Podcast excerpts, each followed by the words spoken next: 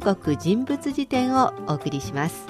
その時々の話題の人物を紹介していこうというコーナーです。今日は？はい今日は中国のロック歌手崔健崔健を紹介します、はい。この崔健ですけどもともとミュージシャンでうん。中国ではロックの父とも呼ばれています。はい日本でもロックシンガーとしてよく知られてますよ。はい。で今回なぜこの崔健を紹介するかと言いますと、えええー実は東京では今月19日から24日まで中国映画週間が開催されていました。その映画週間では中国の映画10作が紹介されました。そしてその中に彼の作品があったんですか？そうですね、うん。その中の作品の一つがこの崔健が初めて監督したものです。なんかツイジエンというと中国のロックっていう感じですけど映画監督にもチャレンジしたんですね、はい。では今日はそのツイジエンのことを紹介していきたいと思います、はい。まず生まれは？生まれは1961年8月北京生まれです。おでしかも、えー民族は少数民族の朝鮮族です。うーん。1961年というと私と全く同じ年あなんですけど、はいお父さんはどんな人ですか、はい。父はトランペットの奏者。うん、母はダンサーでした。やっぱり小さい頃からっていうか親の影響で音楽の方に行ったんでしょうかね？そうですね、えー、ツイジェンが子供の時父にトランペットを教わっていました。そして1981年つまり20歳の時に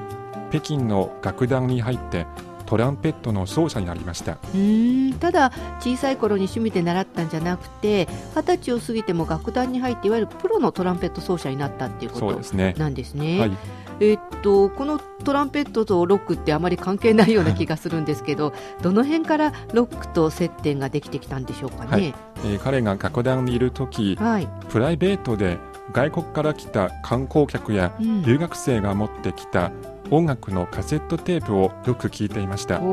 カセットテープっていうのがちょっと懐かしいですけどい、昔は中国って CD とかレコードじゃなくて本当にカセットテープでしたもんね、はい。このカセットテープの中にロックがあったんですか？そうですね。そうやって、えー初めてロックに触れてそして一気に好きになりました、そしてツイチェンはギターを独学でマスターしてはい。試しに作曲も始めました確かにあのツイジェーンというとロックなのでギターっていう感じですけどトランペットってイメージは全然ありませんでしたがここからギターなんですね、はい。その後はどうなったんですか？1984年楽団のメンバーと一緒にロックバンドを作って北京のレストランなどで西洋のポップスを歌っていました。うーんこの頃はまだあの他の人の曲を歌ってたっていうことなんですね、はい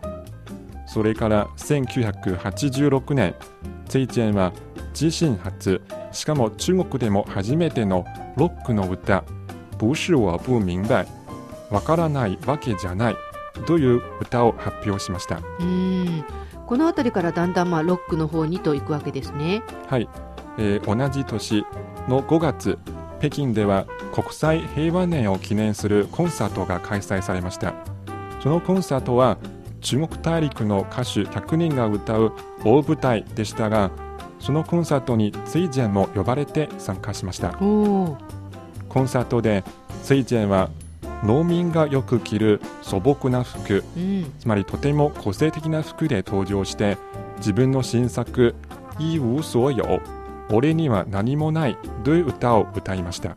いい嘘よは日本でも結構知られていますけれどはい、デビュー曲ではなかったんですね。そうですね。これどんな反応だったんですか、はい。お客さんは。実はその歌を歌い出したところ観客席は無反応でした、あ最初はねよくわかんないから。はい、でもみんな聴いているうちうにん。そのリズムも歌詞の言葉も中国大陸では今までなかったようなものですのでみんなびっくりしました、うん。そして歌が終わって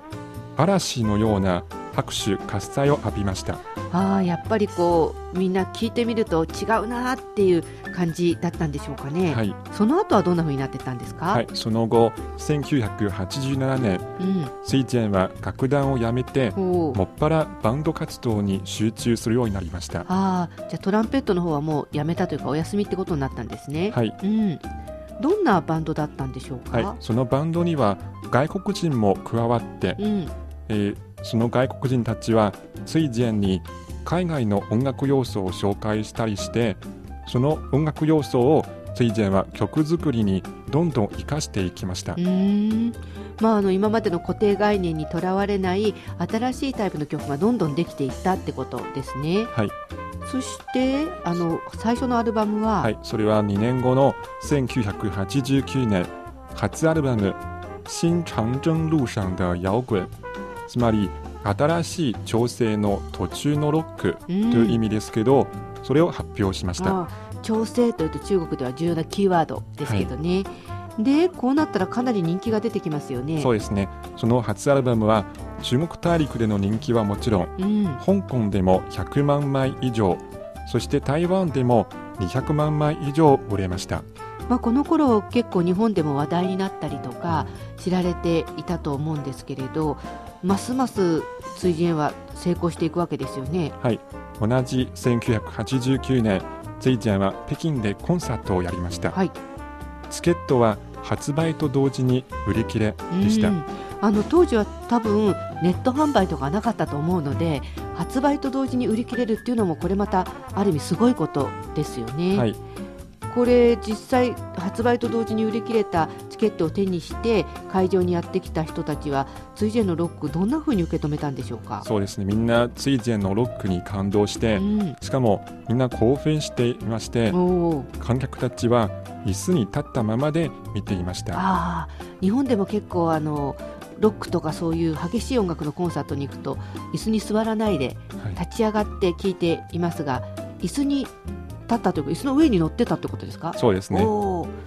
これ結構大変ですよね。そうですね。それでコンサートが終わって、うん、えーその会場の係員がチェックしてみたら60個余りの椅子がその踏み壊踏み壊されたということですね。まあ、怪我とか事故がなくてよかったなと思いますけどね、まあ、彼の人気っていうか衝撃度の大きさを語っているのかもしれません、その後もずっと活躍していくんですがちょっとした彼はあの運動っていうかはい。提言もありましたね。はい。それは口パク反対運動と言いまして、それは2002年に起こした運動ではい、要するに口パクに反対するというふうに主張していました、どういう意図があるんでしょうか？はい、えー、ツイジャの話ですと、うん、口パクは嘘つきだ。うん、本当に歌ってこそ音楽に感動し共感してもらうことができるというふうに言っていました。なんかこうロックの父と言われるツイジェンが言いそうな感じ。そうですね。ねはい、そのツイジェンなんですけれど、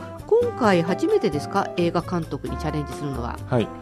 今回、えー初めて監督監督した作品は「蓝色骨頭うん、青い骨」という映画ですけど、はい、えー2つの世代の人が違う時代背景をもとに音楽の夢を追い求めるというストーリーです。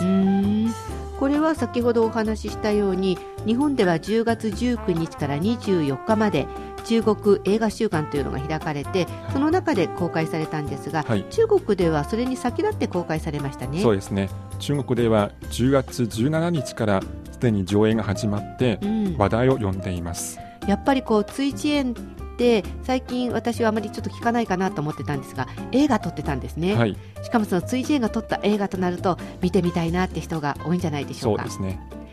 以上今回の中国人物辞典は